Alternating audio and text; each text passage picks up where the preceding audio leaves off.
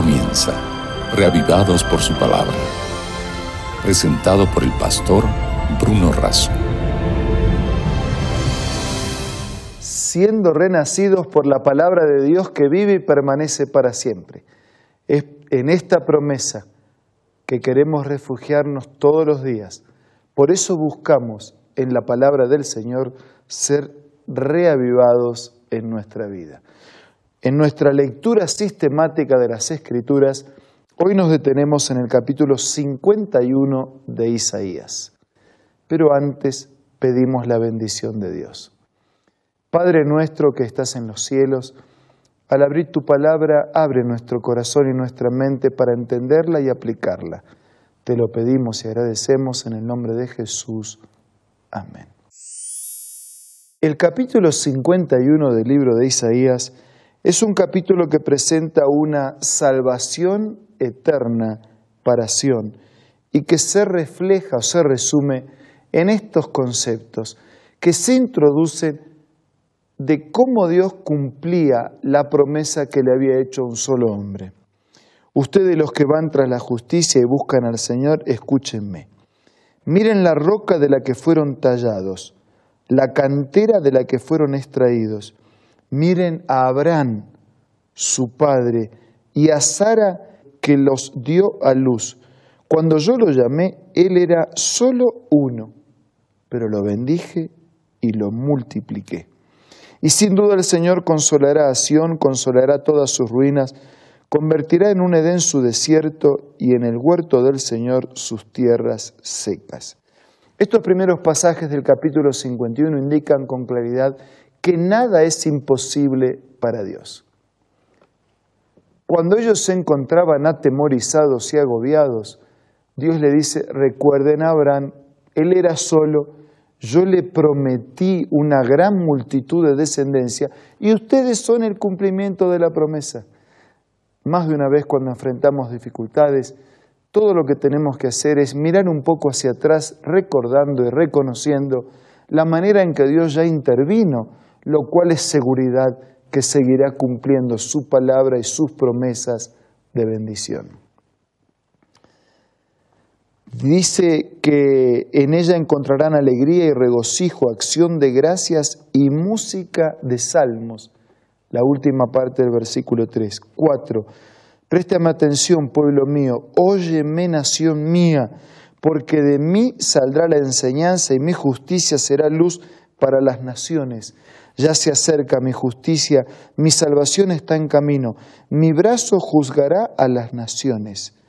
Las costas lejanas confían en mí y ponen su esperanza en mi brazo.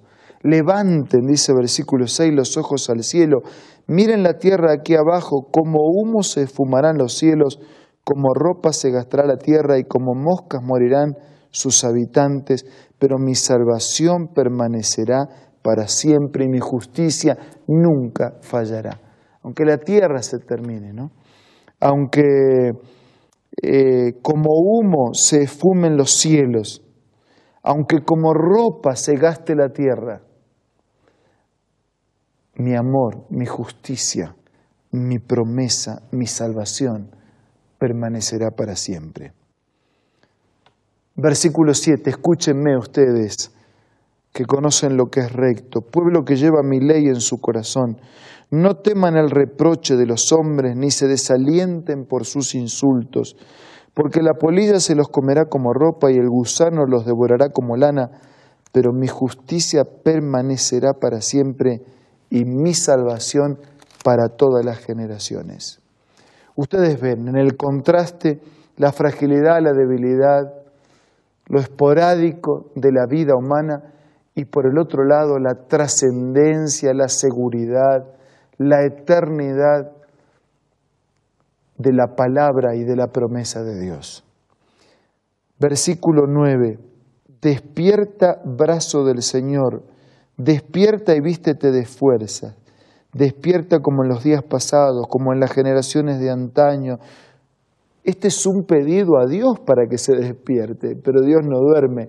Es una manera de decir, Señor actúa, Señor interviene, así como lo has hecho en lo pasado.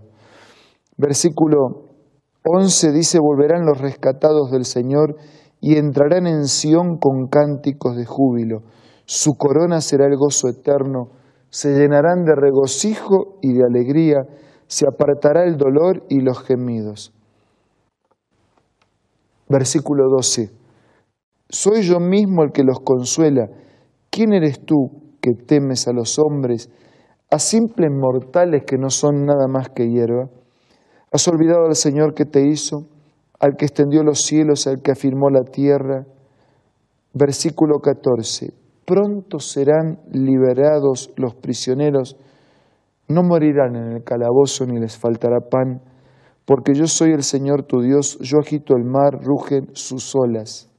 El Señor Todopoderoso es mi nombre. La esclavitud, la prisión, la cárcel no será para siempre. El pecado tiene fecha de vencimiento. Dios va a terminar con toda la maldad para siempre. Desde el versículo 17 en adelante, ahora hay un pedido, un llamado a despertar. Pero ya no es a Dios, despierta a Dios para intervenir. Ese es un llamado al pueblo a despertar. Despierta, Jerusalén, despierta. Levántate tú que de la mano del Señor has bebido la copa de su furia. Versículos 19. Estos dos males han venido sobre ti, ruina y destrucción, hambre y espada. Todos los males, por cuanto se habían separado de parte de Dios. Versículos 21. Por eso escucha esto tú que estás afligida, que estás ebria pero no de vino. Versículo 22. Así dice tu Señor y Dios tu Dios que aboga por su pueblo, te he quitado de la mano la copa que te hacía tambalear, de esa copa que es el cáliz de mi furia, jamás volverás a beber. Te he quitado esa copa que te hacía tambalear y no era, no era el vino, ¿no?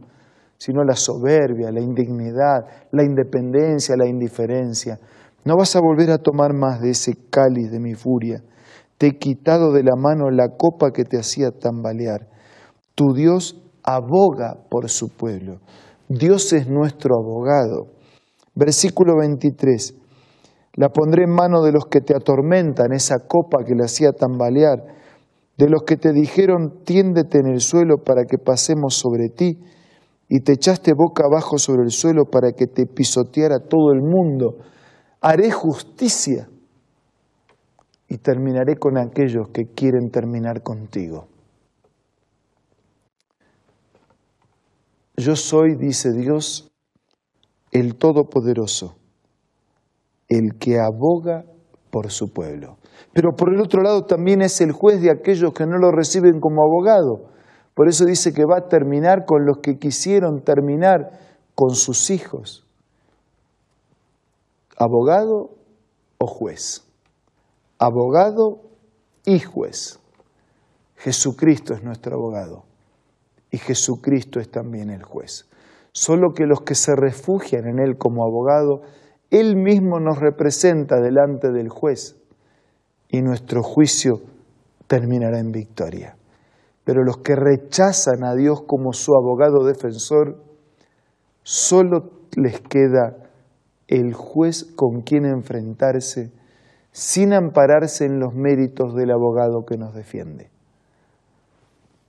Por eso, amigos y hermanos, cuánto bien nos hace en esta hora, cuando Dios siempre está despierto a las necesidades de sus hijos, nosotros despertar a la situación a la que vivimos, a la urgencia del tiempo en que vivimos y a la necesidad de colocar totalmente nuestra vida en las manos del Señor.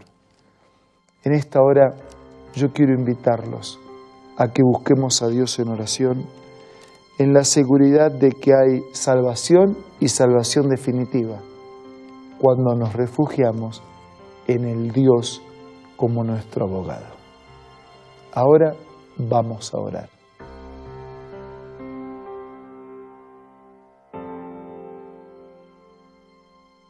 Padre nuestro que estás en los cielos, nos presentamos ante ti no en nuestros méritos, sino en los méritos de Jesús.